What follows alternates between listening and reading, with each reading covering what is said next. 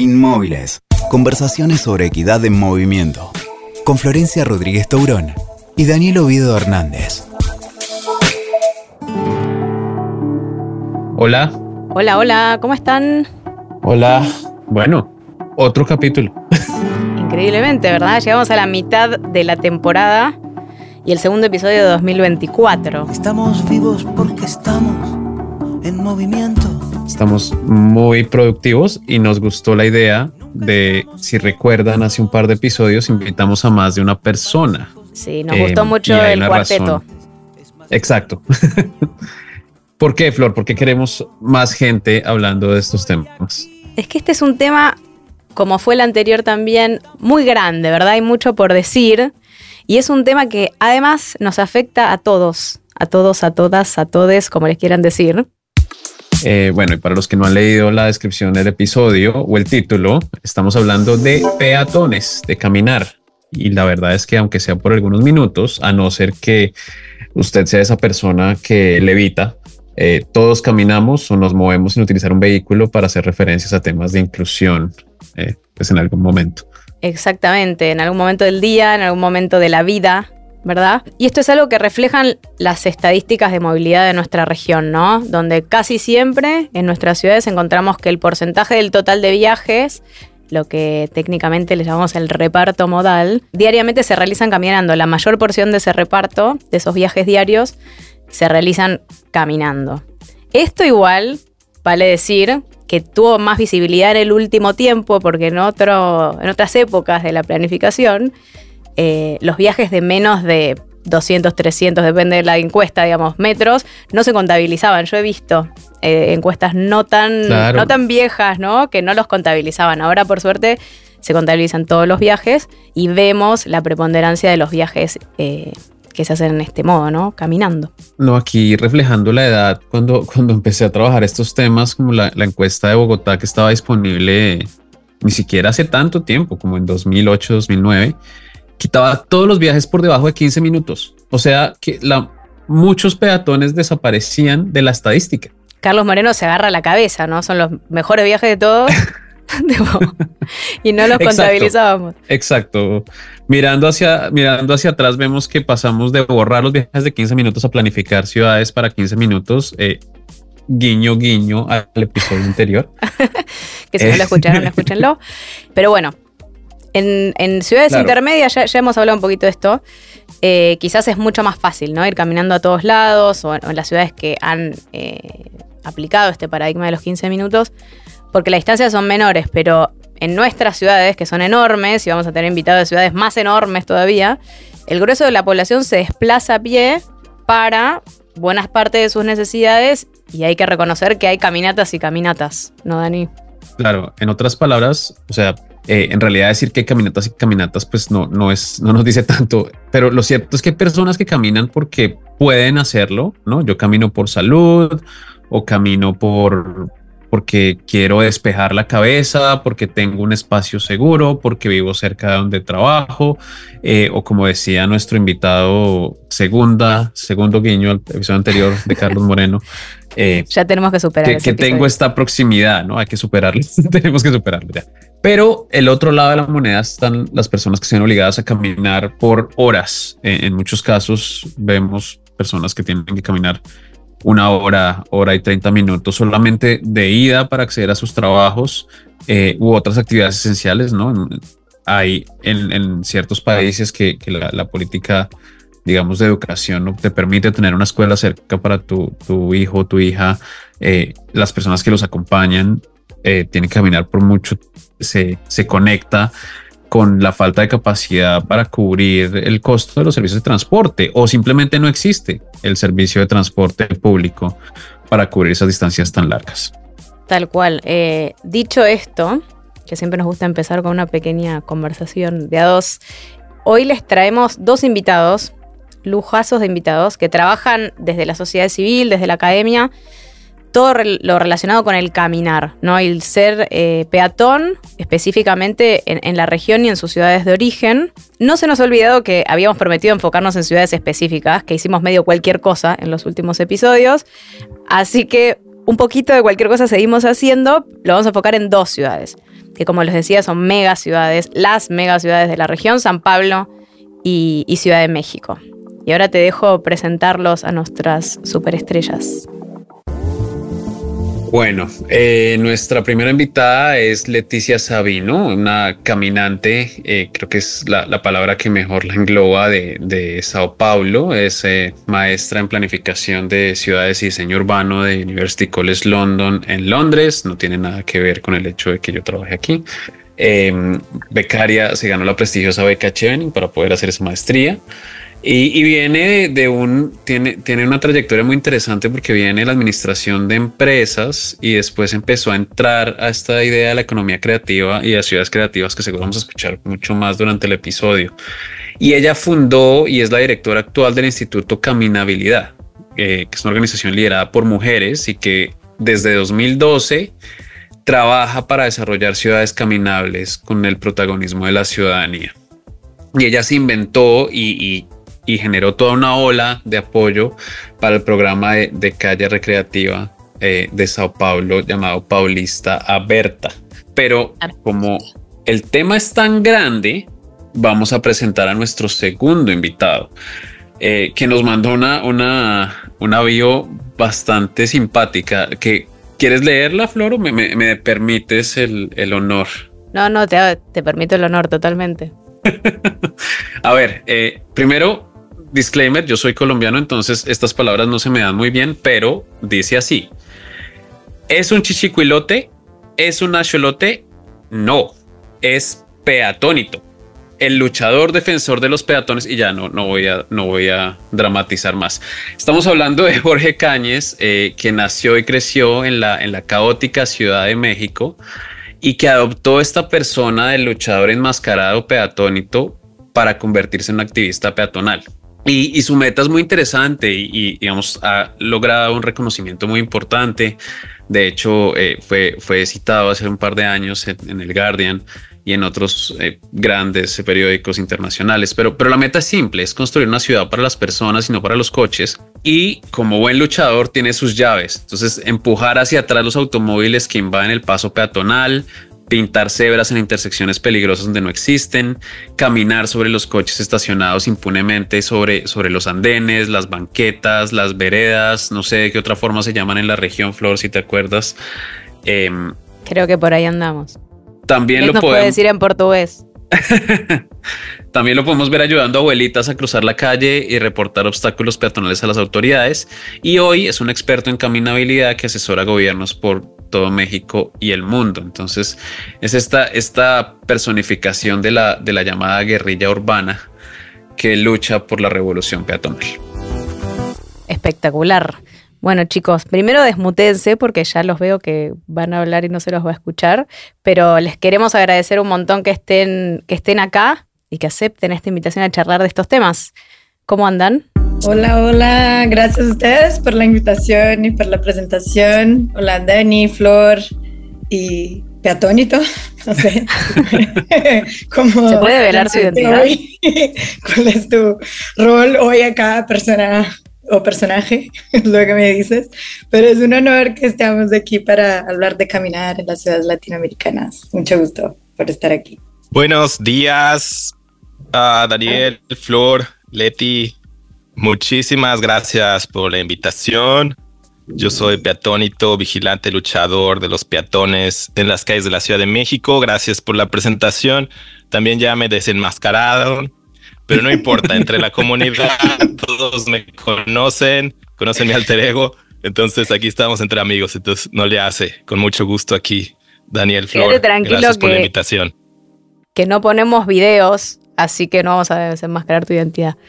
Ah, perfecto. Sí, iba a preguntar si no hubiera salido en el podcast con máscara, pero como es puro audio, no pasa nada. Exacto. En radio la gente te sigue imaginando enmascarado. Sí, exactamente. Bueno, chicos, un gusto que estén. Y para empezar, nos gustaría que nos contaran un poco cómo llegaron a interesarse por el tema de la, de la caminabilidad. Eh, ninguno de ustedes viene del diseño urbano, al, menos originariamente. Después, eh, Led, yo sé que ah, con Led nos conocimos en Londres, digo, dicho sea de paso. Eh, sí, te, te especializaste en el tema, pero como decía Dani, venís de la administración de empresas. Y bueno, vos, este, peatónico, no, te voy a decir Jorge, este, mm, también cómo, cómo les surgió este interés, esta, esta pasión, digamos, por la caminabilidad, eh, que los puso a pensar y a trabajar por los peatones. Y sobre todo ponerse al frente del tema, ¿no? Porque los dos no, no es que lo estudian en un gabinete, sino son eh, personas que ambos le, a su manera le ponen el cuerpo a la cosa. Así que si querés, Leta, arranca vos de, a contarnos cómo llegaste hasta acá. Bueno, sí, mi historia creo que eso de actuar también y poner como el cuerpo en juego es porque viene de una experiencia personal, no de la graduación, como ustedes ya han dicho. Y de hecho tiene una conexión muy fuerte con la Ciudad de México, porque yo estudiaba administración de empresas en Brasil y hice un intercambio en Ciudad de México eh, el 2010, ahora ya hace un montón de tiempo, y en ese momento no pensaba en políticas urbanas ni nada, pero vivía en una gran ciudad y fui a vivir en otra gran ciudad en Latinoamérica. Y fue un momento muy interesante en mi vida porque en Sao Paulo antes yo tenía un auto, entonces yo ya fui adicta a autos, como lo decimos aquí, y hacía todos mis desplazamientos en auto, de hecho porque vivía en la región metropolitana, entonces manejaba como tres horas diario para ir y volver de la universidad. Y, y, cuando fui a México, obvio, no iba a tener un auto allá, vas de intercambio y tienes que entonces desplazarte de otra forma, conocer la ciudad. Y no era como un intercambio que mucha gente hace, ¿no? Que va a Europa, que luego fui en la maestría, que son ciudades que están eh, planificadas de otra forma para que puedas desplazarte mejor en transporte público y que no tienen tantas problemáticas sociales, de seguridad y todo eso. Entonces me hacía que la Ciudad de México tenía un paralelo con Sao Paulo, pero yo iba a tener un estilo de vida totalmente distinto y, y me encantó. Es como, no sé, me enamoré de la ciudad, la verdad, eso fue, como me encantaba eh, la actividad que ocurría en la calle, en la ciudad, desplazarme en transporte público, eh, cambié de, de barrio, de, no sé cómo, cada país dice de una forma, entonces, no sé, de colonia, delegación, no sé, me mudé de un lugar al otro solo para poder moverme más en bici y para tener como acceso a más plazas y espacios públicos y eso. Y, y eso fue muy natural, como era solo para tener una mejor calidad de vida. Y cuando terminó mi tiempo en Ciudad de México, tenía que volver a São Paulo y no quería. Como me gustaba mucho más la Ciudad de México que São Paulo, pero tenía que volver a terminar la universidad y todo. Y eso me generó mucha reflexión de por qué me gustaba mucho más la Ciudad de México que São Paulo. Y entonces empecé a perceber que era mucho relacionado a la forma que yo me movía, pero a la forma también que algunas cosas de la ciudad eh, generaba eh, facilidades para mover, moverse, como en ese momento en Ciudad de México ya tenía las bicicletas compartidas, ¿no? En los sistemas, y en Brasil no había nada de eso, entonces eso fue muy innovador en ese momento, como poder agarrar una bici que no era mía y regresarla en otro lugar y tener esa libertad.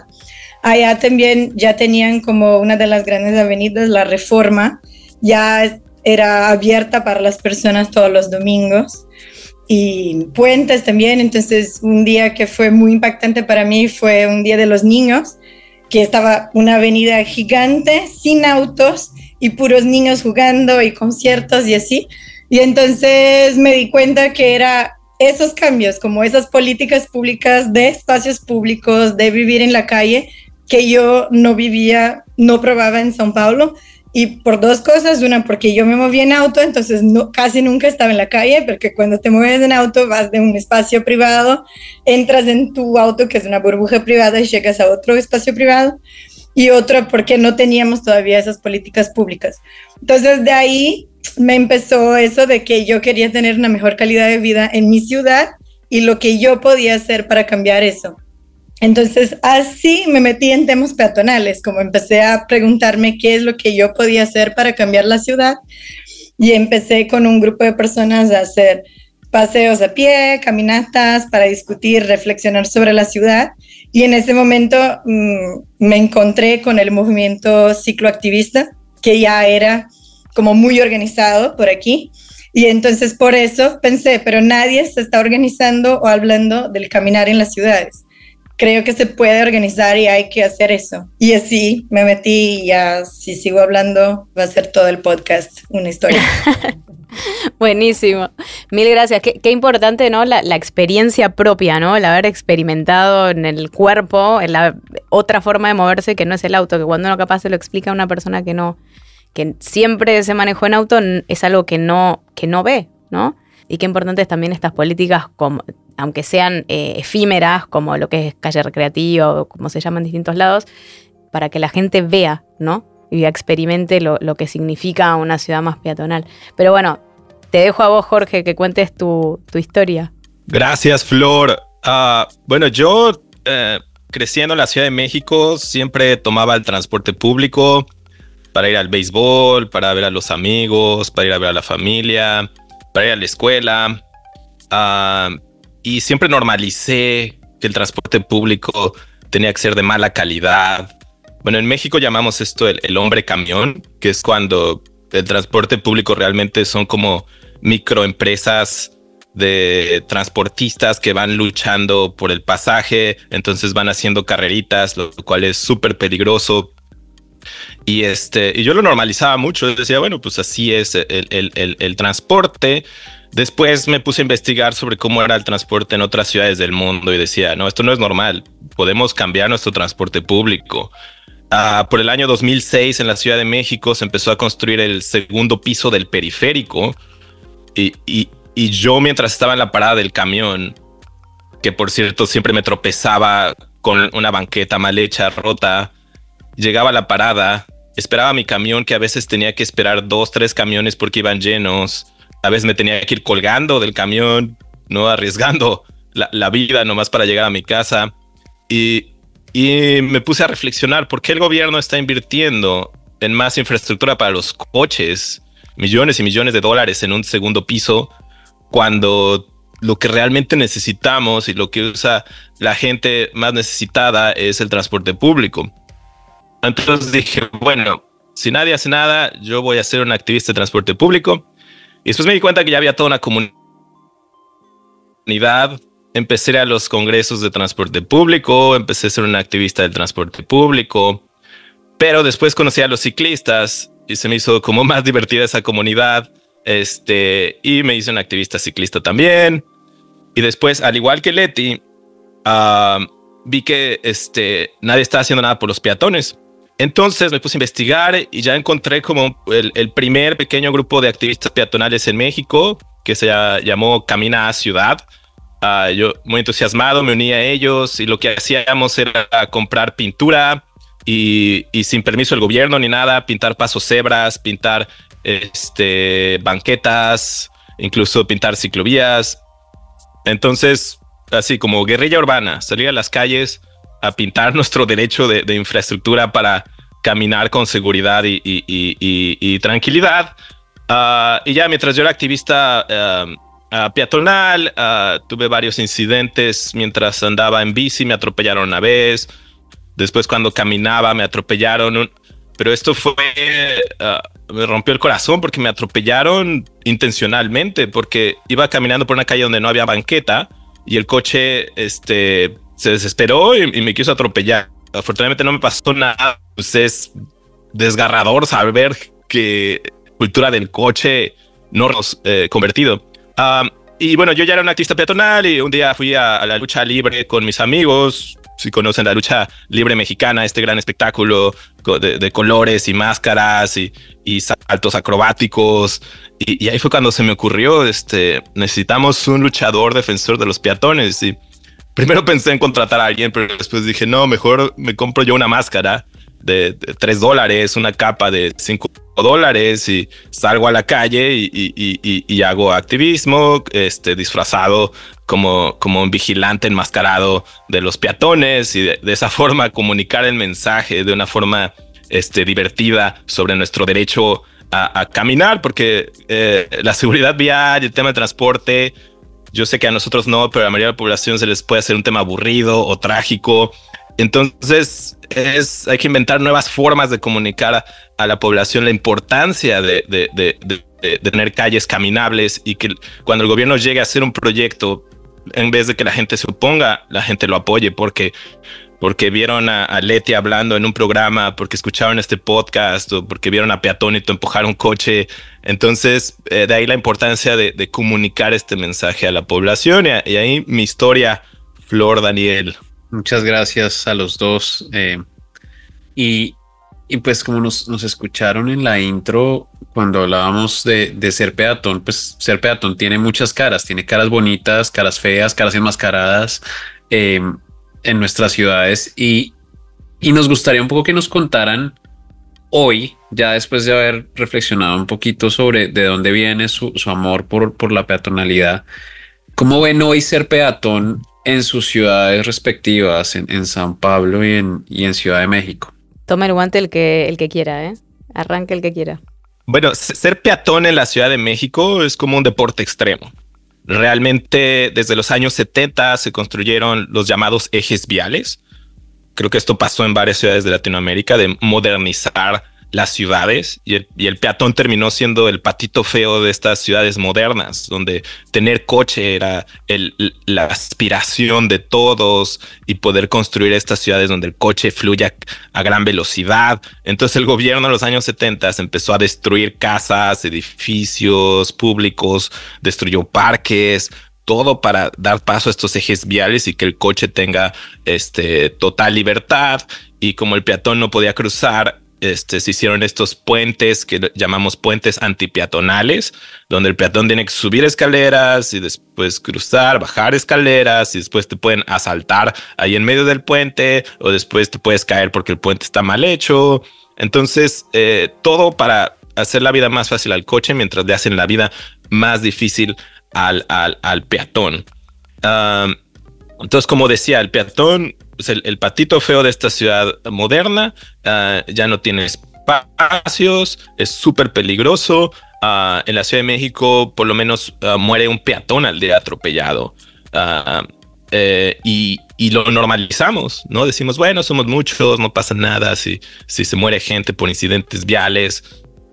Pero en realidad, pues cuando te pones a pensar, y si esa persona fuera tu familiar, si esa persona fuera tu hijo, o sea, realmente la, única, el único este, objetivo ah, es cero muertes, cero lesiones graves por incidentes viales, donde el peatón es la principal víctima de estas ciudades caóticas, como pasó en Ciudad de México. Afortunadamente en los últimos 20 años, gracias al activismo, gracias también a que varios activistas ahora son funcionarios públicos, que creo que eso pasó en muchas ciudades de Latinoamérica, ¿no? De tener funcionarios públicos cochistas, logramos tomar el gobierno y estar ahí en funciones de alto nivel tomando decisiones. Y se han hecho políticas muy interesantes en Ciudad de México, ya comentaba Leti, como desde todas las ciclovías, la ecobici, que es la bici compartida, el metrobús, que es el, BRT de la, de la, Ciudad de México. Ah, después para los peatones hicieron rehabilitación de, banquetas, aceras veredas, como les llamen, ah, y ah, un programa de cruces seguros que me, tocó participar, donde hacíamos urbanismo táctico para ver cómo hacer el cruce seguro. Después hacíamos el cruce este, ya permanente con volardos y macetas, ganarle espacio al peatón, que los coches reduzcan su velocidad y sea más seguro para, para todos ese cruce. Ah, se hicieron más de 100 en Ciudad de México en lugares estratégicos y desde que se implementaron esos cruces se redujo este, drásticamente los, los incidentes graves y, y muertes peatonales. También se han empezado a destruir puentes antipeatonales, uh, porque el peatón tiene que ser el rey de la superficie. No, no puedes obligarlo a subir y bajar. Entonces, en Ciudad de México hemos destruido uh, puentes antipeatonales para poder dar este espacio al peatón en la superficie que pueda cruzar a nivel de calle y no tenga que andar eh, subiendo y bajando, porque el peatón tiene que ser el rey de las calles y no alguien marginado. Entonces, este, ha habido avances, pero sí, sí falta mucho si realmente queremos construir esta ciudad peatón en, la Ciudad de México. Buenísimo. Leti, te toca hablar de Sao Paulo. Sí, lo voy a hablar, pero antes, solo porque Jorge habló de los puentes antipeatonales, recién me enteré que en Recife, que es la capital de Pernambuco, un estado del noreste de Brasil, hicieron como un puente peatonal que lo creyeron súper moderno e increíble para los peatones, con escalinatas mecánicas y eso, pero no funcionó obvio. Todos cruzan por el nivel de la calle, entonces ahora van a transformar en una biblioteca.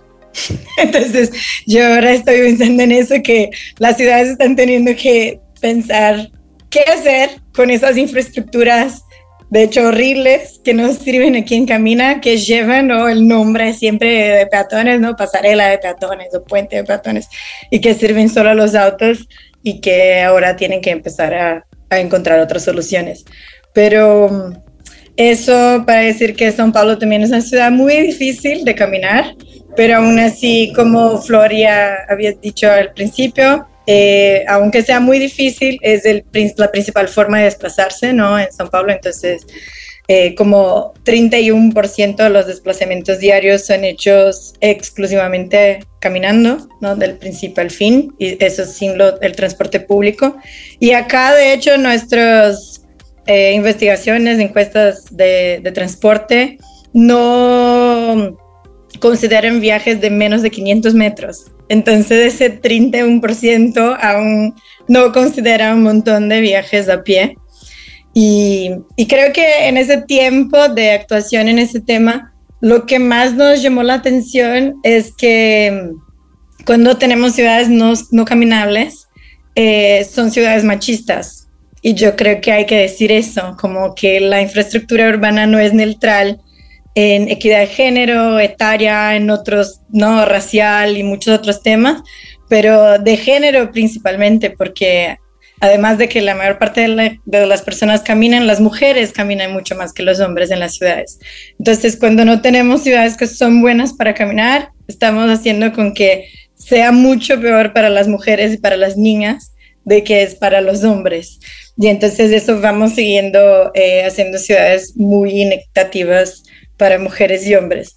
Y, eso tiene muchos reflejos, ¿no? En cómo las mujeres no acceden eh, luego, ¿no? Educación, empleo y muchas otras cosas por las condiciones de, desplazamiento y de caminar en las ciudades. Y, y, creo que nuestros problemas, ¿no? Del caminar son muy cercanos a todas las ciudades latinoamericanas, pero creo que uno de los centrales que hay que, que hablar porque se puede hacer un cambio muy rápido y fácil eh, son las velocidades. Como nuestras ciudades aceptan que los vehículos motorizados anden en velocidades muy altas. Y entonces eso hace con que mate mucha gente en nuestras, nuestras ciudades. Entonces, siempre decimos como hay mucho cambio de diseño, de infraestructura que hacer, hay que hacerlo, pero si no hacemos como en el día cero el cambio de las velocidades, vamos a seguir matando, como las ciudades van a seguir matando gente caminando. Y eso va a ser incluso controversial, ¿no? Que invites más personas a caminar, pero sigas con una velocidad muy intensa. Entonces yo creo que hablar de caminar en ciudades latinoamericanas, eh, tenemos que hablar de velocidad y de ahí de toda la infraestructura y mucho más allá de banquetas, ¿no? Porque banquetas, veredas, eh, no sé, andenes, todas las palabras posibles para ese espacio en Latinoamérica, acá en Brasil causadas, pero mm, eh, mucho de la inversión pública cuando cree que quiere hacer algo para que las personas caminen están solo en las veredas de las banquetas y, y luego si vas a cruzar una calle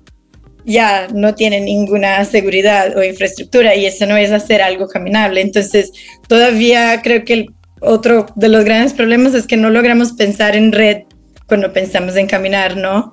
Entonces, eh, todos los transportes, los ingenieros de transportes son muy listos para planificar en red, saben, ¿no? Planificar las líneas y todo, pero cuando es de caminar, no entienden que la persona también camina de un lugar hacia el otro y que no puede ser tan puntual. Entonces, creo que eso genera ciudades que son muy difíciles de caminar. Está buenísimo, Leti, este, este tema que traes de, de las velocidades, porque de hecho cuando uno restringe la velocidad, automáticamente la segregación de la infraestructura empieza a perder sentido. ¿no? lo, que está más segregado es lo que va a más velocidad, lo que está menos segregado es lo que va a menos velocidad. Entonces ya ahí tenés eh, como un argumento como lindo y potente para, para empezar a sacar esas segregaciones que de a poquito, de a muy poquito se van sacando. Eh, yo les quería hacer, esta pregunta va a ser un poco de, nicho, porque intentamos que esto sea para público en general, pero bueno, esto es más para personas que se dedican al urbano y, a la movilidad y demás, porque quería hablar un poquito de los métodos, ¿no? Eh, ustedes en, su trabajo, o sea, lo que buscan, como dicen, es visibilizar algo que por mucho tiempo estuvo invisibilizado. Hablamos de las encuestas de movilidad que no reflejan lo que tienen que reflejar, eh, etcétera. Incluso los medios de comunicación, cómo están planteadas la, jerarquía de los, de los, distintos modos de transporte, etcétera. Eh, y ustedes tienen dos aproximaciones muy diferentes para poner el, foco en el peatón. Vos, Jorge, digamos, desde el lado, si querés, más de lo histriónico, no sé cómo llamarlo. Y vos, Leti, me gustaría que cuentes también un poco eh, todos los métodos que vos fuiste desarrollando, adaptando, etcétera, para reflejar la situación de los peatones en, San Pablo y donde has trabajado. Porque me parece, si bien es un poquito de nicho la pregunta, me parece que es importante que ustedes cuenten cómo fue su experiencia como metodológica, si quieren. Bueno, ¿por qué yo decidí ponerme una máscara y salir? ¿Qué es lo que logré? Y, Leti, bueno, ¿qué, ¿cuáles son los, digamos, los distintos eh, métodos que utilizan para que se refleje la situación de los peatones, que no se refleja nada más en una encuesta diciendo yo voy de acá a acá en 100 metros, ¿no? Así que, si querés, Leti, te, dejo arrancar a vos y después, Jorge, eh, nos, puedes complementar.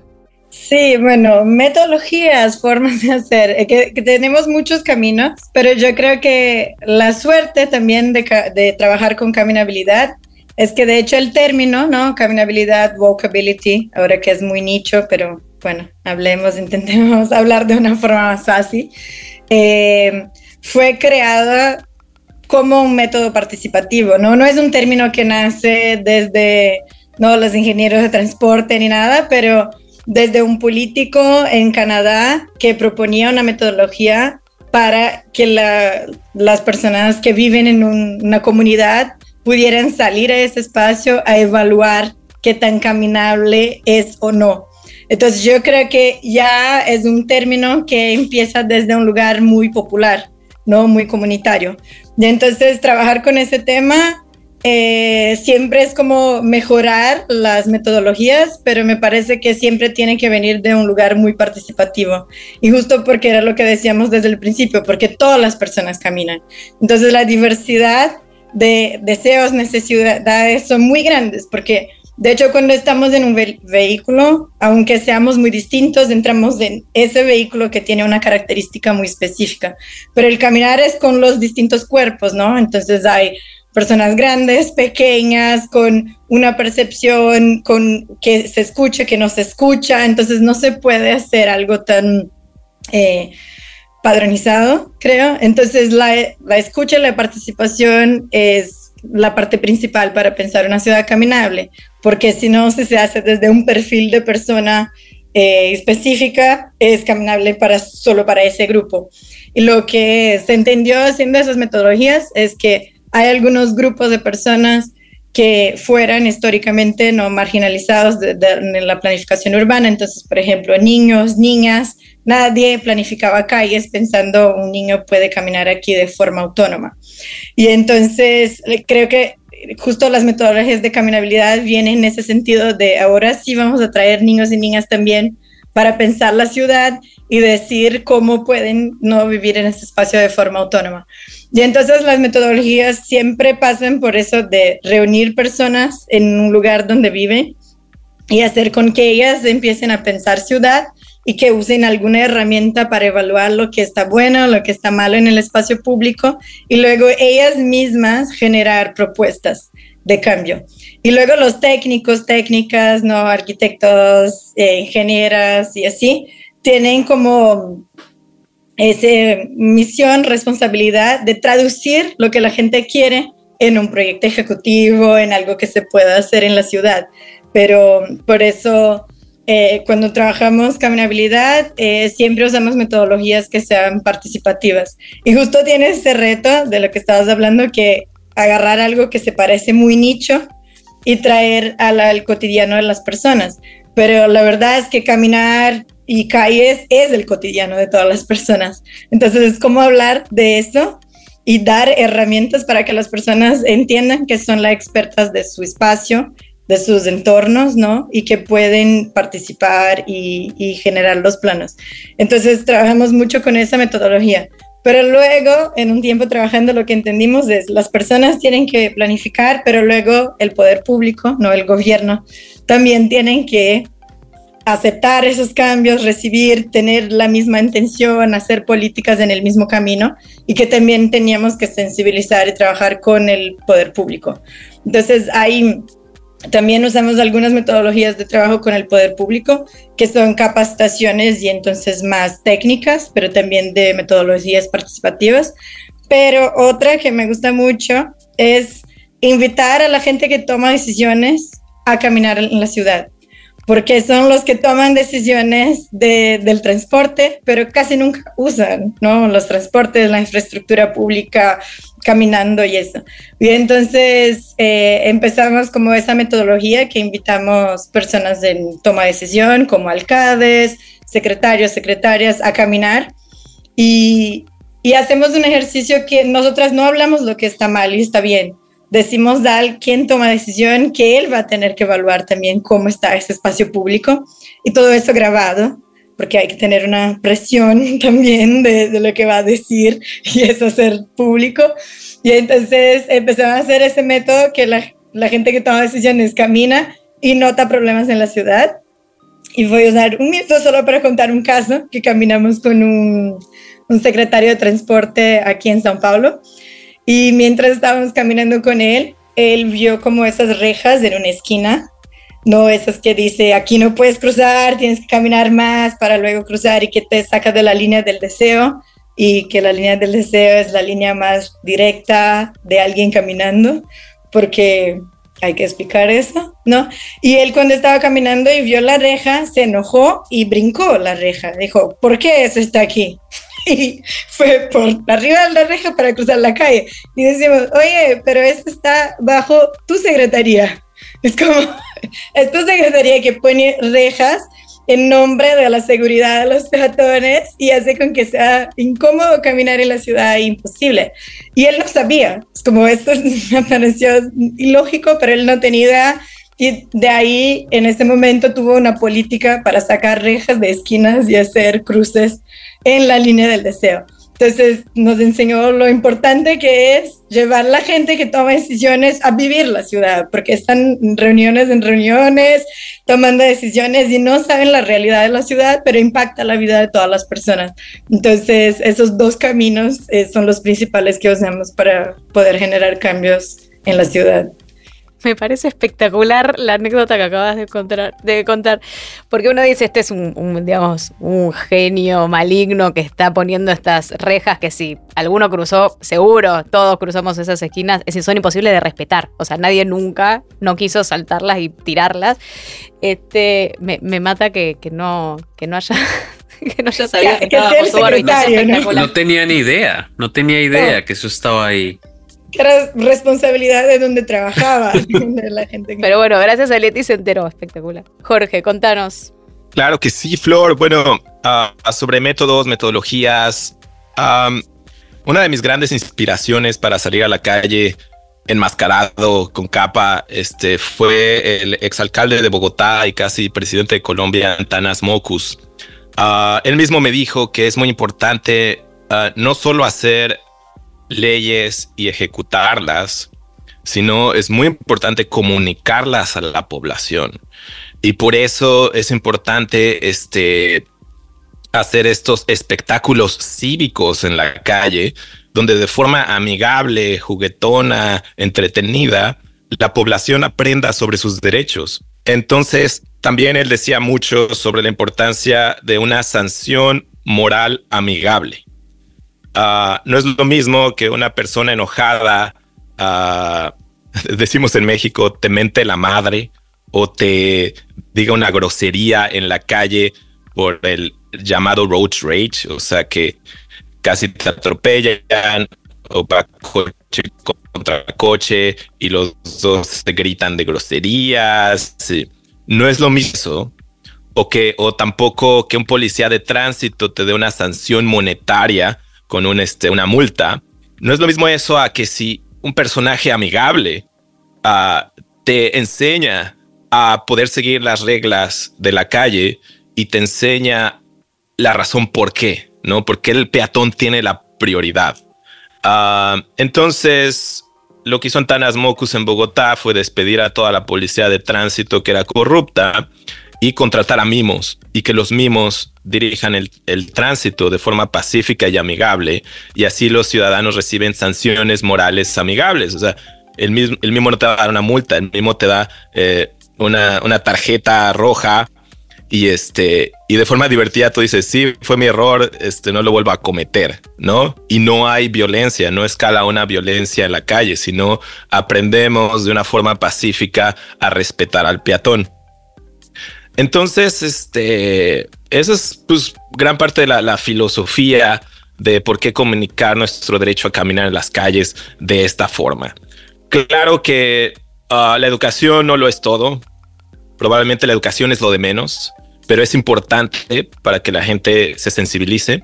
Lo demás es la infraestructura, cómo cambiar nuestras calles, que realmente haya ah, dispositivos de ah, pacificar el tránsito. ¿A qué me refiero con esto? Al, tope, al policía acostado, o no sé cómo les digan en, en sus países, un reductor de velocidad que realmente cuando... Loma de burro, me no me salía la palabra, loma de burro, decimos acá. ¿Lomo de burro, de burro en Argentina? Ajá. Bueno, todo esto que hace que el coche vaya más lento, no porque está educado y porque dice, tengo que ir lento. Ah, ahorita hablaba Leti de las rejas y de, cómo el, secretario se saltó la reja. Uh, las rejas está comprobado uh, que hacen que el coche vaya más rápido. Porque cuando ves una reja manejando, dices, ah, pues aquí nadie va a cruzar porque hay unas rejas, entonces voy a acelerar. Pero eh, por eso, todo eso lo tenemos que evitar. Todo lo que haga que el coche vaya más rápido lo tenemos que evitar. Las rejas, los, puentes peatonales, las, los carriles anchos. Entonces, lo que tenemos que hacer es hacer una dieta de calles donde los carriles sean más angostos. Esto está comprobado que hace que los coches vayan más lento. Ah, donde haya orejas en las esquinas que la oreja es esta extensión de banqueta en la esquina que reduce la velocidad del coche porque el radio de giro es más este, estrecho. y también, por ejemplo, mis favoritos, los reductores de velocidad trapezoidales. Estos son los que en un cruce peatonal ah, el coche se tiene que frenar porque tiene que subir este reductor de velocidad y al ser trapezoidal, ah, el peatón cruza al mismo nivel. Por ejemplo, alguien en silla no tiene que bajar una rampa y después subir otra rampa. Está al mismo nivel de la banqueta este reductor de velocidad y el peatón es el rey de toda esa superficie sin tener que hacer ningún esfuerzo y el coche es el que se tiene que detener. Entonces, todo lo que sea para reducir la velocidad de los coches lo tenemos que hacer. Y metodologías hay muchas. Yo recuerdo, uh, yo soy socio de una uh, organización de la sociedad civil en México eh, llamada Camina, que eh, trabajamos con este, académicos y se hizo el gran trabajo de hacer un índice de cruces seguros en calles primarias. Entonces, ser todas las variables necesarias para ver cómo hacer el cruce más uh, este, seguro para los peatones. Y ahora ya podemos salir a la calle con esta herramienta a llenar este formulario y ver qué tan seguro es ese cruce y de esa forma mapear todos los cruces más inseguros y proponerles a las autoridades qué cruces necesitan una intervención porque no son seguros para los peatones. Entonces, afortunadamente, gracias a todo este movimiento de sociedad civil, a, académicos, se ha hecho un um, gran apoyo a proteger a los peatones. Cuando antes éramos invisibles, ahora ya tenemos muchas herramientas para ver cómo mejorar nuestras ciudades y poder caminar en paz. Súper. Em, la verdad es que me encantan las dos experiencias y los dos puntos de, entrada y que al final definen un poco el, tipo de trabajo que hacen. Em, y lo cierto es que hay, así como decíamos hace un momento que hay muchas caras de la, de la peatonalidad y hay diferentes formas de atacarlo. Hay una cosa y ustedes me conocen y saben que para mí el tema de, de pobreza y desigualdad siempre ha estado como al centro de, la discusión y una preocupación que uno ve, por ejemplo, cuando trabaja en, los barrios eh, más marginales, más eh, desventajados, si se quiere. Es la imagen del usuario cautivo, ¿no? Del, peatón que no tiene otra opción y, la construcción de los estereotipos que hay alrededor de esto, que caminar es para los pobres. Y si uno a esto le suma, y, tú lo dijiste, Jorge, cuando, cuando nos estabas contando tu historia, es que pues había un grupo que se movió con la bicicleta y, hay un activismo de la bicicleta que, tiene años de ventaja con respecto al activismo peatonal. Y no solamente eso, sino que eh, pues en la bicicleta tú puedes pensar en deportistas con gran visibilidad que cambian un poquito el paradigma de lo que es usar la bicicleta. En caminar no necesariamente, ¿no? No es que los, los corredores de maratones se convierten en, en, el icono para el peatón o, o que, el, que, el, que el deportista competitivo toma esta bandera de la peatonalidad. O si es así, pues me, encantaría escucharlo.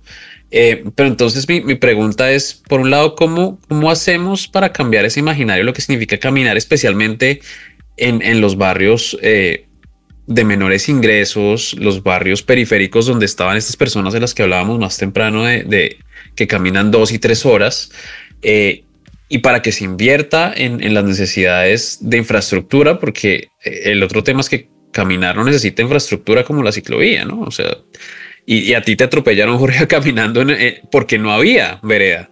Eh, justamente, pero tú podías caminar por la superficie y este, esta persona del, vehículo decidió que eso no, no era algo que iba a tolerar. Entonces, eh, ¿cómo cambiamos paradigmas? ¿Cómo, ¿Cómo superamos la imagen del peatón cautivo y cómo eh, podemos llegar a incentivar más infraestructura donde más se necesita? Y vamos a, a intercambiar el orden. Entonces, no sé, Jorge, si quieres tomarla primero. Bueno, siempre que hablamos de infraestructura y mejoras de los espacios públicos, la construcción de, nuevos proyectos, todo se reduce a una cosa, que es el presupuesto. Entonces es muy importante luchar por reglas de operación de un presupuesto que realmente eh, ponga al peatón como la prioridad. Porque muchos hemos visto esta pirámide de la movilidad donde el peatón va hasta arriba y el coche hasta abajo. Pero en la realidad, si lees el presupuesto de tu ciudad, ves que el peatón está hasta abajo. ¿No? Y sobre todo, como dices Daniel, cuando te analizas cuál es la inversión a estos barrios más marginados donde hay más pobreza en la ciudad, pues todavía lo ves peor. A, los gobiernos, ahí es cuando ves que le importa a un gobierno, cuando analizas el presupuesto.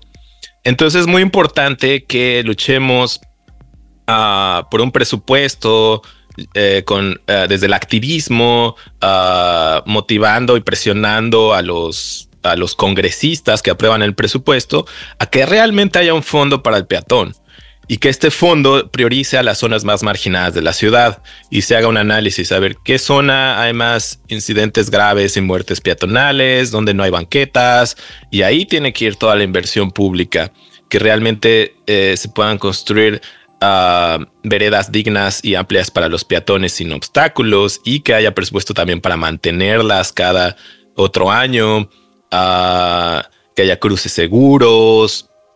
Porque sí, lo que pasa mucho en, en, en, en nuestras ciudades es que uh, toda la ciudad es cochista, ¿no? Después una clase media ilustrada este, empieza a cuestionar esto y se mudan a la zona más cool de la ciudad y cambiamos esa zona cool, ¿no? Pero esa zona cool pues sube la plusvalía de todo y este y, es la única zona donde hay banquetas buenas y ciclovías buenas y transporte público, pero ya nadie puede vivir ahí porque todo es bien caro. Y si te vas a la periferia, ahí no se hizo nunca nada. Ahora, por lo menos ya existe una zona en la ciudad donde hay dignidad para el peatón uh, y eso se tiene que replicar por todos lados, sobre todo empezando por las zonas más necesitadas donde el peatón tiene que hacer la primera y última milla para tomar el transporte público y que esa primera y última milla sea segura, accesible y, divertida, ¿no? O sea, que realmente la experiencia del caminar sea algo divertido. Como seres humanos hemos caminado toda nuestra historia y apenas hace 150 años empezamos a usar vehículos motorizados. Y este es muy importante en nuestra naturaleza caminar y no solo caminar al lado de, de, muros ciegos, sino caminar de una forma divertida al lado de la naturaleza, que haya muchos arbolitos, flores, que haya este mucho eh, vida en la calle, comercios, vendedores ambulantes, que esa experiencia del caminar sea entretenida y que, que puedas llegar con dignidad a tu parada de autobús, tomes el autobús y también tu último tramo lo hagas caminando de una forma digna y segura y divertida. Bueno, yo creo que estoy de acuerdo con todo lo que dijo Jorge, porque yo creo que el principio es hacer con que el caminar no sea una experiencia degradante, porque lo hacemos como si fuera solo algo que personas pobres lo hacen, porque no es agradable. Y, y eso se cambia mucho con la infraestructura y todo que se genere una, no una experiencia que sea increíble caminar, pero además que se llegue a alguna parte caminando, porque creo que es eso lo que dijiste también. Si tienes que caminar dos horas para llegar a alguna parte, cualquier persona va elegir cualquier otro transporte antes de, caminar, ¿no? Si pueda, y van a seguir caminando solo las personas que no tienen ninguna opción. Yo creo que ese es el cambio que tenemos que hacer, que es como caminar tiene que ser la mejor opción, siempre. Es como para decir, e, esa ciudad está bien planificada o ese desplazamiento o algo, es como caminar es la mejor opción. Si todavía no es la mejor opción, hay mucho que cambiar eh, en, en, esa planificación, en ese lugar. Y, y, eso, que sea la mejor opción, siempre decimos como de, de desplazamiento, pero también para diversión, ¿no? De paseo, que la gente elija caminar como paseo en una ciudad también, porque eso también dice mucho eh, si una ciudad es buena para caminar y que todas las personas lo van a hacer o solo quien no tiene opción para seguir siendo algo relacionado a las personas pobres. Pero es muy eh, controversial porque desde la práctica las personas que más caminan son las personas pobres que no tienen opciones de transporte, las mujeres, los niños y niñas y eso. Pero cuando vas a discutir eso en el nivel política pública, la gente usa mucho en contra, que es como, ah, eso es para poquísimas personas y solo para una élite que puede caminar. Y es como, eso es eh, enseñar que no entiendes nada de cómo funciona una ciudad, ¿no? Porque es todo al revés. Pero hay mucho de esa disputa cuando decimos de caminar, dicen, no, no, la gente necesita mejor transporte colectivo público. Y decimos, no, también, porque de hecho van a llegar a ese transporte caminando. No van a decir que no, pero la prioridad uno, no tiene que ser el caminar para luego también poder usar el transporte público, pero un buen transporte público ya supone que las distancias son largas, ¿no? Entonces, primero tenemos que hacer con que las personas pueden acceder a cosas cercanas para que el caminar pueda ser posible, ¿no? Una política posible. Entonces, yo creo que tenemos que disputar esto y que va, va, mucho con lo que dijiste, ¿no? Carlos Moreno en la ciudad de 15 minutos y todo eso, que no depende solo de infraestructura, pero también uso de suelo, ¿no? Los planes, los master plans de la ciudad y todo eso, y, y que no se puede estar separado. Y yo creo que esa es la complejidad también de hablar de caminar, porque no puede ser una secretaría desde un solo lugar, pero tiene que ser transversal sí o sí para hacer eso, porque si hacen buenas banquetas y hay donde acceder, pero no viene, no hay espacios públicos verdes, la gente no va a elegir caminar otra vez. Entonces, tiene que juntar mucha gente, tiene que ser transversal para hacer con que caminar sea la cosa más agradable que una persona puede vivir en una ciudad, como va a una ciudad solo para caminar y conocer ese espacio caminando y no que se sienta mal cuando tenga que hacer eso.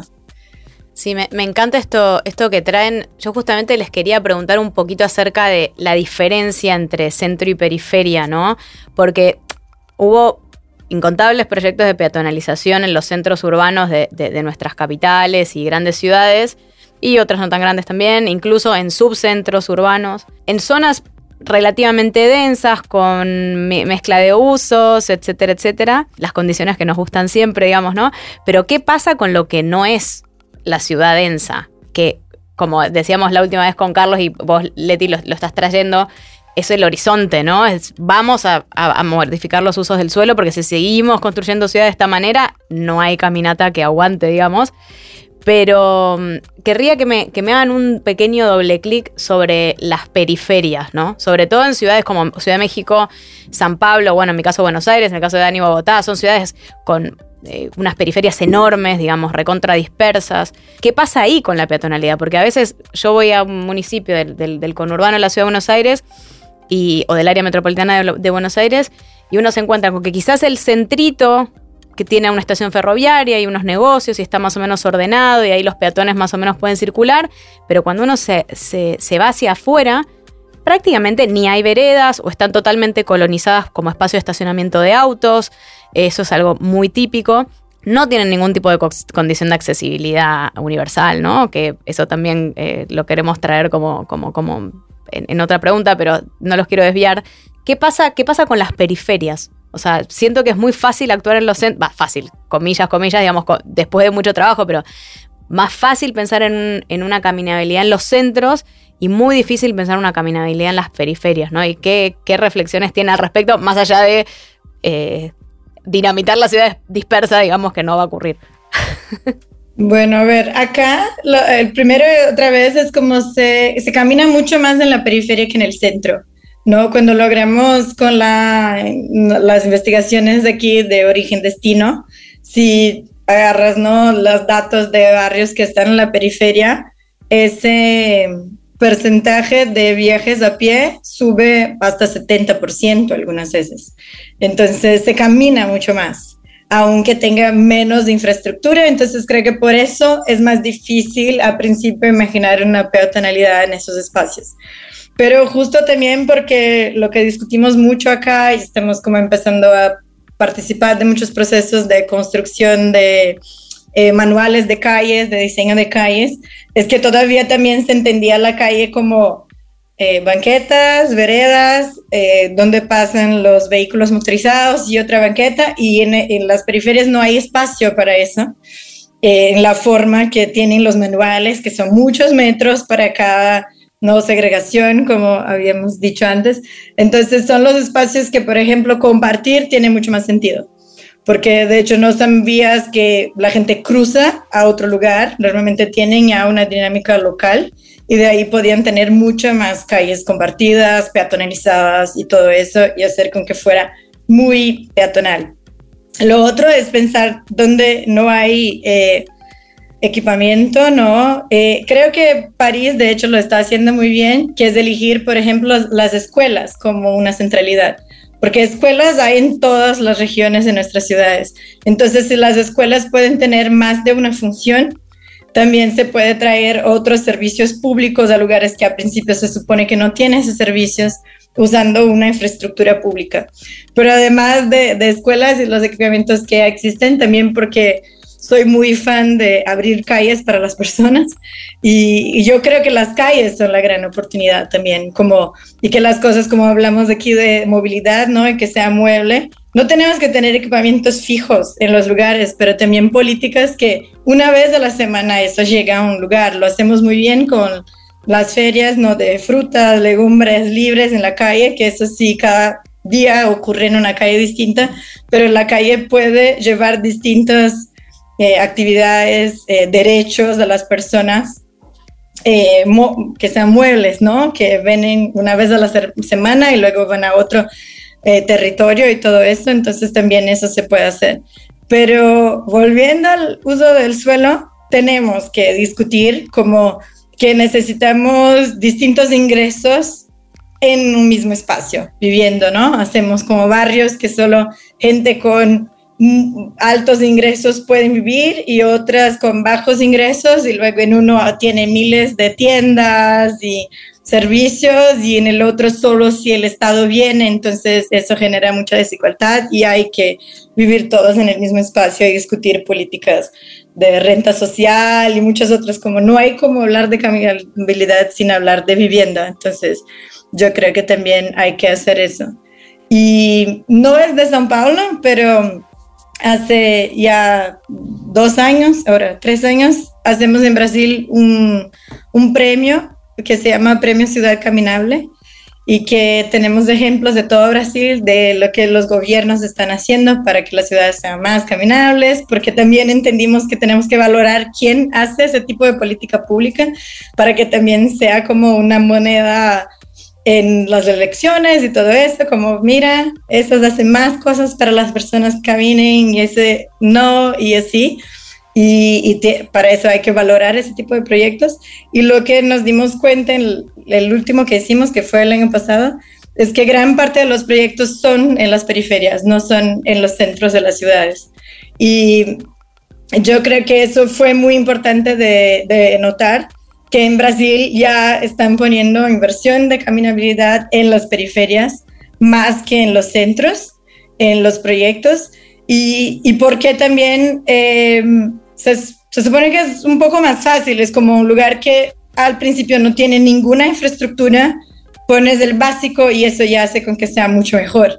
Y eso que lo hemos notado, es como para un gobierno también hacerlo, eh, se, se, hace más fácil. Y, y el, el, caso que ganó el año pasado de Ciudad Grande fue en Fortaleza, que también está al noroeste de Brasil. Y me gusta mucho porque era un, un proyecto de saneamiento básico, no sé si dice así. Sí, sí. sí, sí.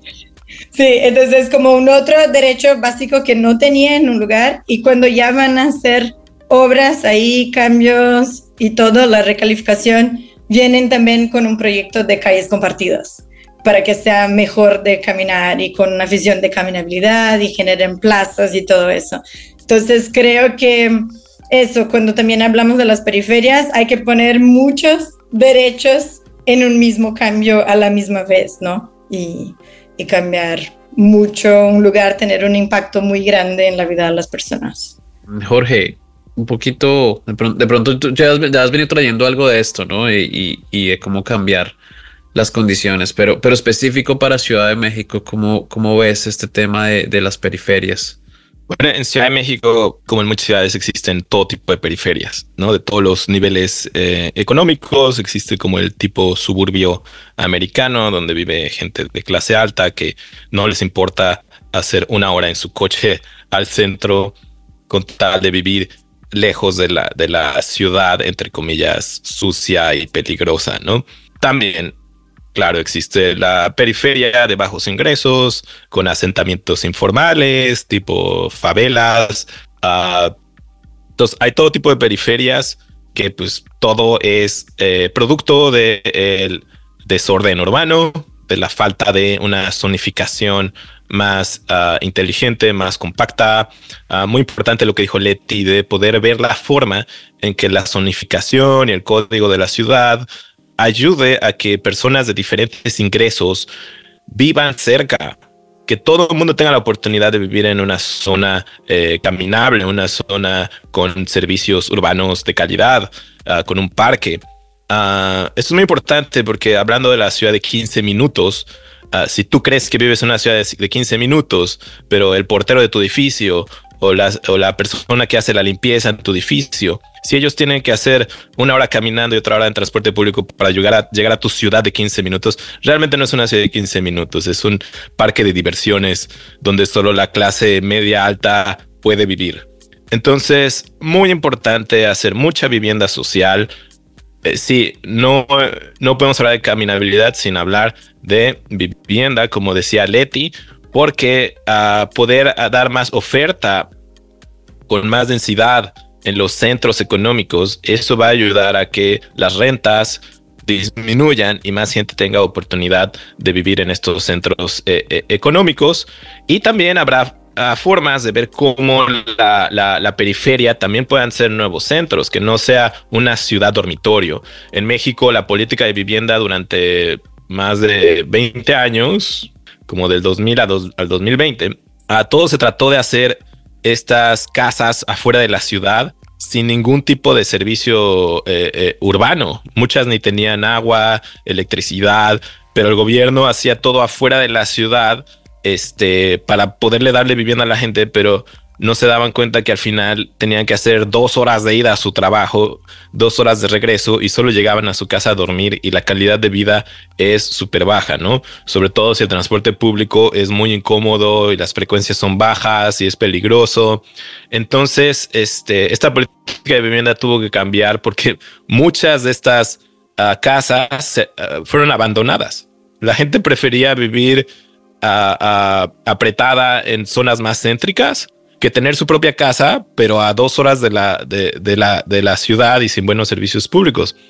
Entonces, eh, sí, hacer grandes planes de desarrollo, de zonificación, donde se garantice que, que va a haber este, vivienda pública, donde se controle la renta y que de esa forma más gente tenga oportunidad de vivir donde puedes tener acceso a oportunidades, a educación, a centros recreativos, ¿no?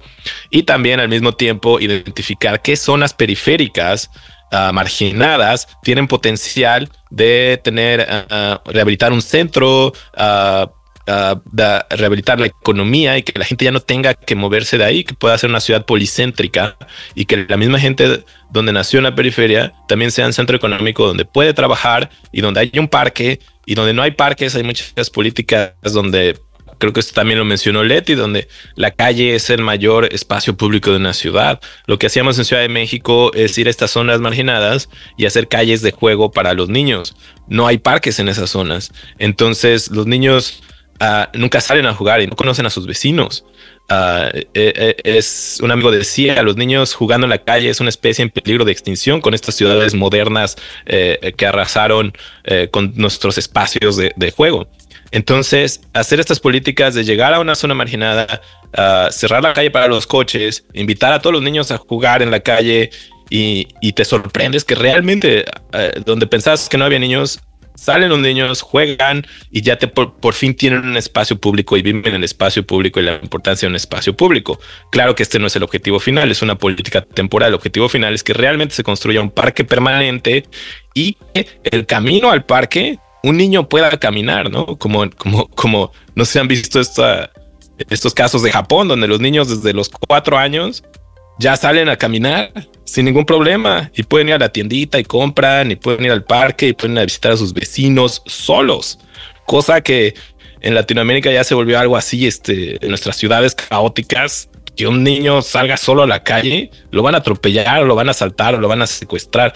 Eh, lo ideal es construir esta ciudad donde realmente los niños tengan esta libertad de caminar al parque, de caminar a la tiendita, que conozcan su ciudad, que la disfruten, que tomen el transporte público y que tengan esta independencia desde niños y aprendan que la ciudad es suya y que podemos seguirla ah, mejorando para las siguientes generaciones. Muchas gracias a los dos. Y voy a hacer aquí algo que no debería hacer, que es una, una cuña para Netflix, pero si no lo han visto, eh, hay un programa que, creo que es al que te refieres, Jorge, que, se llama Mi Primer Mandado, en el que siguen a estos niños en, en Japón a hacer su primera su primera diligencia solos y son niños de 3, 4 años cruzando la calle y caminando solos y, es increíble, es exactamente eso que tú dices y lo, lo mueve uno mucho. Em, pero bueno, ya para cerrar, porque esta conversación ha estado muy rica, pero también sabemos que, no podemos tenerlos aquí por siempre. Eh, quería traer una pequeña reflexión, porque lo cierto es que estas, estas inequidades en infraestructura eh, no se pueden hablar sin mencionar las personas con, con movilidad reducida. la Organización Mundial de la Salud define que una de cada seis personas en el mundo tiene algún tipo de discapacidad y pues no todas estas son, son visibles y eso hace que, que obviamente no sea las condiciones para caminar no sean las mismas para todos. Estamos hablando del 16% de la población mundial. Eh, y claro, esto es una, una parte importantísima de, la, de las posibilidades del acceso real a la ciudad, ¿no? Entonces debería ser una ciudad de 15 minutos, una ciudad de 20 minutos caminando, pero también en silla de ruedas, pero con bastón o, para personas que tienen limitaciones eh, auditivas o visuales. Eh, y por supuesto que, que tanto si uno está en condiciones temporales como que me puse a jugar fútbol de manera responsable, eh, a pesar de mi edad y me lastimé no puedo caminar sin muletas o son condiciones permanentes, es la, ciudad debería adaptarse ¿no? A, lo que no es un grupo reducido de personas. Somos billones de peatones, pero eso también hay miles de millones de personas que tienen eh, limitaciones físicas eh, o cognitivas o, sensoriales em, que, limitan la forma de, experimentar la ciudad en parte por una infraestructura que es agresiva. Entonces, así terminamos siendo casi todos en el momento de la vida y, creo que, como decían, tanto construir para niños como construir para las personas mayores y que, tengamos esta idea que, en algún momento fue popular y quizás no, tuvo tanto empuje como pudiera haber tenido que era esta ciudad 880. No, no recuerdo cuáles eran los números exactos, creo que era 880. Em, entonces hay que pensar y de pronto que una pregunta para nuestra audiencia es cómo hacemos para, para pensar en esto más allá eh, de, la infraestructura y mejorar vidas eh, y hacer una, una, prioridad en la agenda de políticas públicas. Pero ya para cerrar, eh, teníamos dos preguntas. La, la, primera la va a hacer yo, la segunda la va a hacer Flor, porque ya es tradición. y cuando como vamos más de la mitad de la temporada, es una tradición en, en su ley. mi pregunta es, ¿cuál es su caminata más memorable? Ya sea porque fue buenísima o porque fue terrible. Mi caminata más memorable. Um, yo creo que me, encanta cuando caminamos por el simple hecho de caminar. Cuando realmente no es por alguna necesidad de ir al trabajo, a la escuela o ir a visitar a alguien, sino porque dices, voy a caminar nomás por darme un paseo, por darle la vuelta a la cuadra, por este, reflexionar, ¿no? En, ah, esto viene de la filosofía griega y Aristóteles, eh, él tenía a sus alumnos y se hacían llamar los peripatéticos y decían, vamos a caminar y vamos a tomar la clase caminando, no más por caminar, porque caminando te da esta sensación de segregación de endorfinas, de estar en contacto con tu medio ambiente, con tu naturaleza y poder reflexionar mejor y tener mejores ideas. Entonces, Ah, para dar un ejemplo más concreto, a mí me gusta mucho caminar en la Ciudad de México, toda el área del centro histórico, desde la calle Madero, que es una calle peatonal, hasta el Zócalo, que lo acaban de peatonalizar, esta gran plaza, ah, la principal plaza del país, que es el, Zócalo, donde está la Catedral Palacio Nacional. Ahora ya va a ser este peatonal. Esto pasó hace dos semanas. Entonces es una caminata muy bonita porque estás en muchas como eh, eh, capas de historia, ¿no? O sea, puedes ver cómo era el, México de eh, Tenochtitlán prehispánico y ver las ruinas arqueológicas y después ves la catedral y los, edificios, ves cómo era México colonial y después ves este ah, cómo son las tiendas y ves el México más moderno entonces es como caminar por disfrutar la ciudad y aprender de la historia de, tu ciudad. Y si se puede hacer con un grupo de amigos y que y con un guía que hable, un cronista de la ciudad, que hable de, la historia, de anécdotas interesantes que pasaron en cada esquina de la ciudad mientras todos caminamos. Esas son mis, mis caminatas más memorables y bonitas que recuerdo. Leti, ¿cuál es, tu caminata? La pregunta, porque son muchas caminatas. Yo pensé, de hecho, que Jorge iba a decir alguna caminata conmigo, porque él sigue diciendo que soy la mejor. Ah, se no, Jorge, broma. Mejor compañía para caminar. en Walk 21 y cada año nos encontramos y decimos, y él dice a mí y a nuestra amiga también, Jazz, ustedes son mis personas preferidas de caminar. Entonces, saludos, saludos a Jazz. sí. Dani y yo hicimos una caminata con vos en Walk 21 en, en Bogotá. No sé si te acordás, pero yo me acuerdo. Fue muy memorable. Esa es una caminata muy memorable porque me encanta estas, que es cuando la gente confía en mí, de que voy a llevar a ellas a algún lugar. Y en Bogotá pasó eso. Creo que, ¿dónde? Hicimos esto en otra parte, ¿no, Jorge? En otro, otro evento. En, Walk, en Walk 21 en, en Irlanda, en Dublín también hicimos otra caminata con todos los activistas peatonales. Ah, en, también ahorita, hace unos meses, en Kigali, en el, en el Walk 21. Ah, que por cierto, todos los que nos escuchan y quieran sumarse a la comunidad internacional de peatones, uh, acérquense a Walk 21, donde van todos los nerds peatonales a juntarse y hablar de caminabilidad. Y la próxima edición va a ser en, en, en Lisboa, en Portugal. Entonces ahí organicemos una caminata memorable entre todos los activistas peatonales. Lo haremos. Pero eso, de hecho, es en Bogotá, pero me recuerdo de muchos así, que es cuando un grupo de personas, y creo que en Brasil no hay como hablar de caminatas memorables sin hablar de carnaval, porque yo creo que las mejores caminatas en Brasil es cuando hay carnaval, porque el carnaval acá ocurre en la calle y ocurre caminando. No, es, no es una fiesta que es una fiesta que ocupa la calle, saca los autos, toda la gente ocupa ese espacio y va caminando por lugares que nunca caminarían solas o nunca habían caminado antes. Entonces, y creo que fue lo que hicimos un poco en Bogotá, porque era como noche, Bogotá, mucha gente internacional que tampoco conocía muy bien, quizás muchas mujeres solas nunca lo harían. Y decimos, no, sí, vamos todos caminando a esa fiesta, un objetivo muy, importante también, ¿no? Como reunirse todos y así todos se sumaron y caminaron allá. Y creo que en, carnaval es lo que hacemos, es como, como hay una fiesta y todos se juntan, caminar por espacios que jamás caminarías, por la inseguridad, por los autos y eso, y terminas enterándote de plazas y todo eso. Y acá en San Paulo, de hecho, hay un bloco, porque así decimos a los grupos de carnaval, que tienen sus temas y hacen un recorrido, que su tema es en un río en San Paulo que está bajo la calle. Y entonces hacen la ruta sobre ese río que no podemos ver pero solo cuando no llueve y el río sí reaparece en las calles y todo eso. Y entonces es una ruta, que, lugares que jamás nadie caminaría. Y vamos caminando por ahí con los músicos y bailando y todo eso. Y creo que eso es memorable y es memorable también porque es colectivo, ¿no? Como mucha gente haciendo la misma caminata y viviendo la misma experiencia. Y entonces dejo la invitación para que vengan a caminar en carnaval en Brasil algún año para sentir la potencia peatonal. nunca había relacionado el carnaval con la peatonalidad, pero ahora que lo decís tiene todo sentido.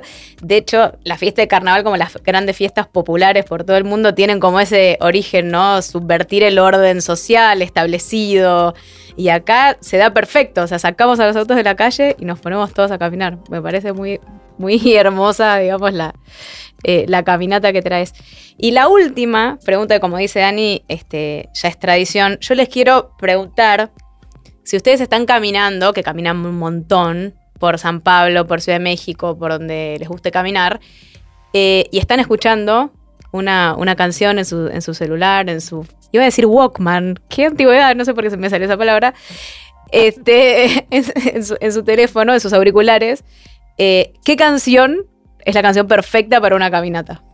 Bueno, yo, tengo varias y de hecho tengo una, lista en, yo no uso Spotify, pero en, en, YouTube tengo una lista de todas las canciones que hablan de caminar, que son muchísimas. Ah, entonces tengo varias, pero se me viene a la mente como la canción más memorable de, de los peatones, es la de 500 Miles de los uh, Proclaimers.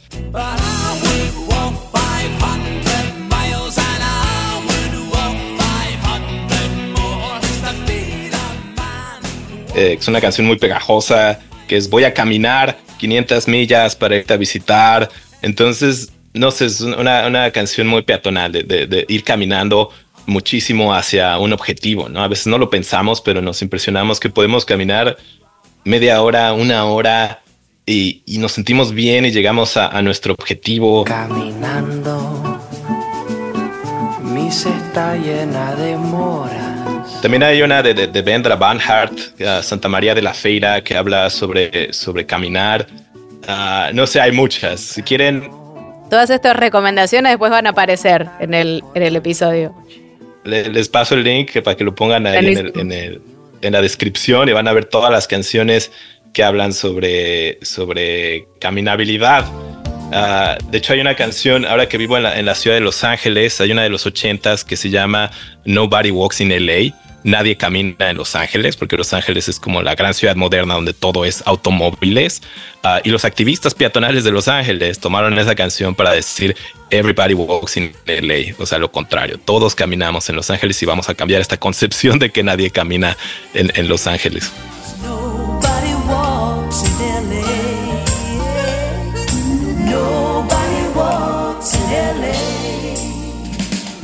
Espectacular. ¿Y Leti, una canción? Sí, primero quiero decir que no me gusta escuchar canciones mientras camino. me gusta escuchar la ciudad. Yo tengo ese problema que es como no me gusta no estar, estar como ajena de lo que ocurre alrededor. Bueno, es respuesta suficiente, ¿eh? Súper ah, sí, porque me gusta escuchar lo que la gente está hablando y todo eso. Pero aún así, quería recomendar dos canciones, pero van a ser en portugués y de Brasil, entonces ustedes van a tener que buscar. Pero una es muy clásica de la gente incluso que trabaja con ese tema que es de Gilberto Gil, que es Caminar con fe voy, que la fe no falla, no sé cómo dice, pero luego van a escuchar. Y hay una otra que es de un tipo de, un estilo de música popular del noreste también, que se llama La ciudad tiene movimiento. Y, y, no habla del caminar, pero habla de todo que ves cuando estás caminando, ¿no? Que ves la gente vendiendo cosas en la calle y todo eso, y es una música, muy, una canción como muy prendida, pero eso, de, para mí es muy difícil caminar y escuchar canciones y no sé, igual contenerse, ¿no? No bailar mientras escucha algo, no sé. es, es, muy difícil. Es como... Me gusta, es una muy buena recomendación caminar escuchando, estando atento a lo que pasa alrededor. Bueno, chicos. ¿Puedo, eh, ¿puedo agregar una más? Sí, obvio, obvio. Es uh, una canción de, de mi autoría, de mi grupo de punk rock. Eh, se llama Auto Maldito, Mataste a mi gatito. Es una canción sobre activismo de la seguridad vial. La pueden encontrar ahí en, en, en uh, SoundCloud. Espectacular, me encantó. Esa la voy a buscar seguro. Eh, y bueno, nada, agradecerles infinitamente todo este tiempo que nos pasamos, como más de una hora, no sé cuánto hace. Eh, fue una, una conversación súper rica, yo la pasé muy bien. Me eh, divertí pero nos muchísimo. Vamos a despedir, los vamos a, a, dejar seguir con sus cosas, a seguir caminando por sus ciudades. Muchas gracias. Y convenciendo mucha más gente de que caminar es muy importante. Gracias a ustedes. Muchas. Espero que tenga que sea muy divertido escuchar y que la gente pueda escuchar ese episodio caminando, eso sí. Ah, eso estaría muy bien. Ese sí vale. Ese sí. Muchas gracias, gracias Daniel, Flor, por la invitación. Leti, qué gusto estar aquí en este espacio contigo y, y, y felicidades por este uh, espacio que hacen para comunicar uh, uh, la importancia de, de la movilidad y de construir mejores ciudades. Bueno, muchísimas gracias a ustedes. Y Dani, nos vemos la próxima. Nos vemos en el próximo episodio. Ya, no vamos a perder impulso. Gracias. Chao. Adiós.